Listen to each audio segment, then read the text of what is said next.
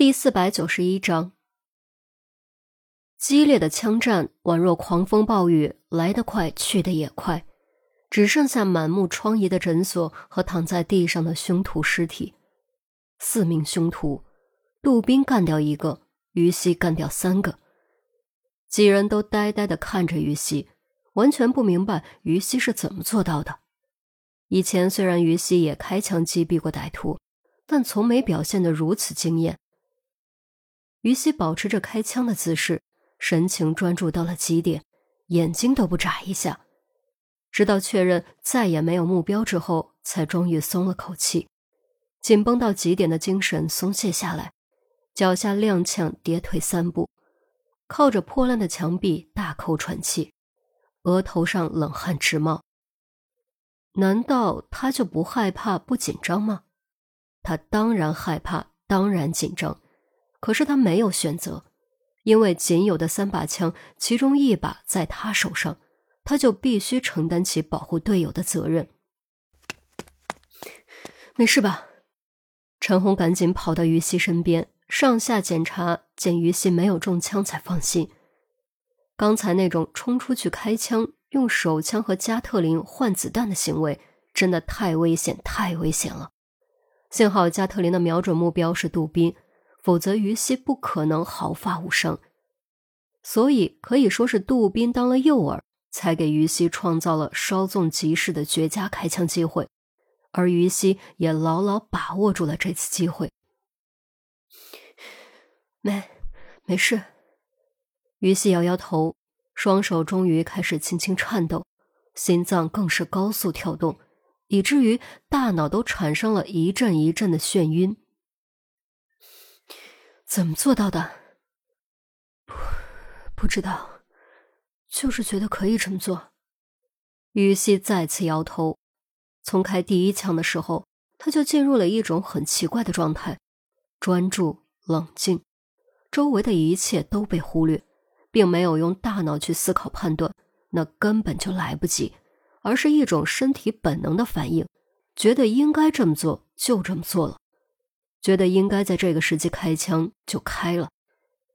仔细回想，第一次出现这种感觉是在医院击毙米龟田那次。当时那一瞬间，他的感觉和现在差不多，也是什么都没想，下意识就做出了开枪的动作，并且精准击中眉心。不知道就不用去想，保持这种状态，接下来可能还有用到的时候。陈红抬手帮于西抹了抹冷汗，他能体会于西的感觉，因为当年他也有过这种感觉，只不过随着年纪增大，反应速度也随之慢了下来，再也发挥不出当年的水平。杜宾一咕噜爬起来，快速检查两具尸体，将两把微型冲锋枪拽下来，并搜身找到了几个弹夹和两把匕首，给我一把吧。郑月主动走过来，拿了一把微冲。刚才武器不够，他让给于西。现在武器够用，他也需要武装自己。还有一把，你要吗？杜宾询问于西。于西摇摇头，他对冲锋枪并不熟悉，相对而言，还是手枪手感更好，而且手枪更讲究精准，因此更适合发挥他的长处。给我吧。陈红接过另一把微冲。将手枪塞进韩苗手中，郑重地说：“深吸气，冷静点。无论如何活下去。我们既然一起来了，就必须一起回家。一起回家。”众人纷纷颔首。这就是他们现在唯一的目的。至于什么黑暗契约，已经管不了那么多了。韩苗眼圈微红，点点头，吸吸鼻子。将手枪牢牢的握在手中，于西心中暗暗焦急。钟离啊，钟离，你到底在哪？你可千万不要有事，我和茉莉都不能没有你，我们要一起回家。正所谓有一有二就有三，虽然第二波凶徒被全部击毙，但第三波肯定会出现，只是时间早晚的问题而已。所以留给他们的时间不多了，必须尽快转移，否则下波还能不能全都活下来就不好说了。然而陆明目前还生死未卜，即便能够保住命，也必须尽快去大医院进一步处理，并且需要安心静养，根本不可能承受得起颠簸，更不可能战斗。如此一来，该怎么带着陆明转移呢？又该怎么样保证陆明的生命安全呢？纠结，两难，这分明就是一道无解题。正当众人艰难思考对策的时候，盖伦医生从里面的诊疗室走了出来。他用手捂着肩膀，整个肩膀都被鲜血染红，表情非常痛苦，脸色苍白，冷汗津津。刑侦队众人见状大惊失色。赶紧跑过来询问情况。我没事，被子弹打中了肩膀而已。盖伦医生摇摇头，咬着牙，刚说完，又是一声痛哼。那陆队，韩淼大急。如果子弹能穿进里间，击中盖伦医生，那么会不会击中陆明呢？盖伦转头看向里间，忍痛道：“他真的很幸运。”一定是有上帝保佑，子弹没有打中心脏和主要动脉。虽然失血量很大，但好在抢救的及时，目前已经没有生命危险了。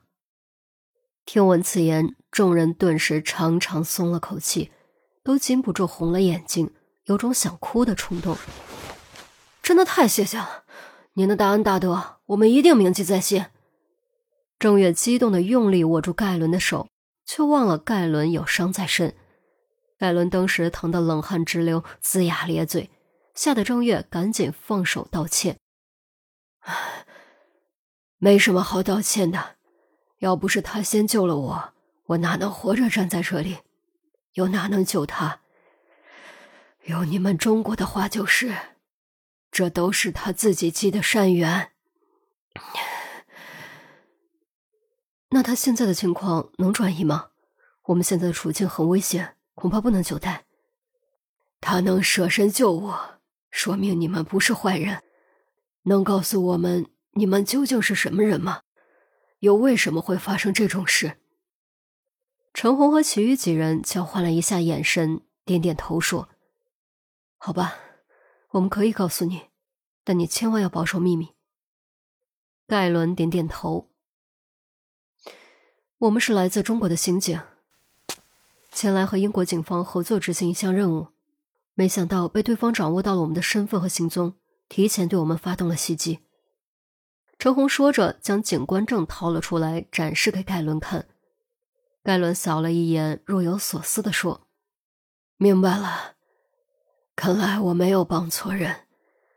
不过他的情况很不好，只是稳住了生命体征而已。”绝对不能擅自移动，更不能颠簸摔碰。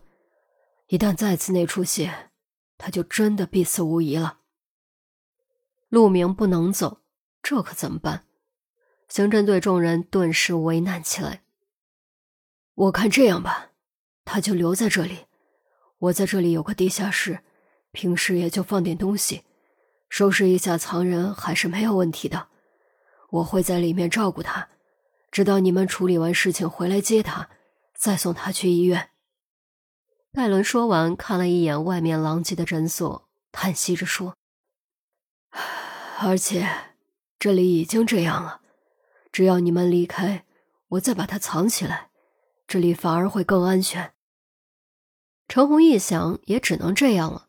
再次和众人交换眼神后，颔首道：“好吧，那就拜托你了。”你也一定要保护好自己，我会的，放心吧。”盖伦郑重地说。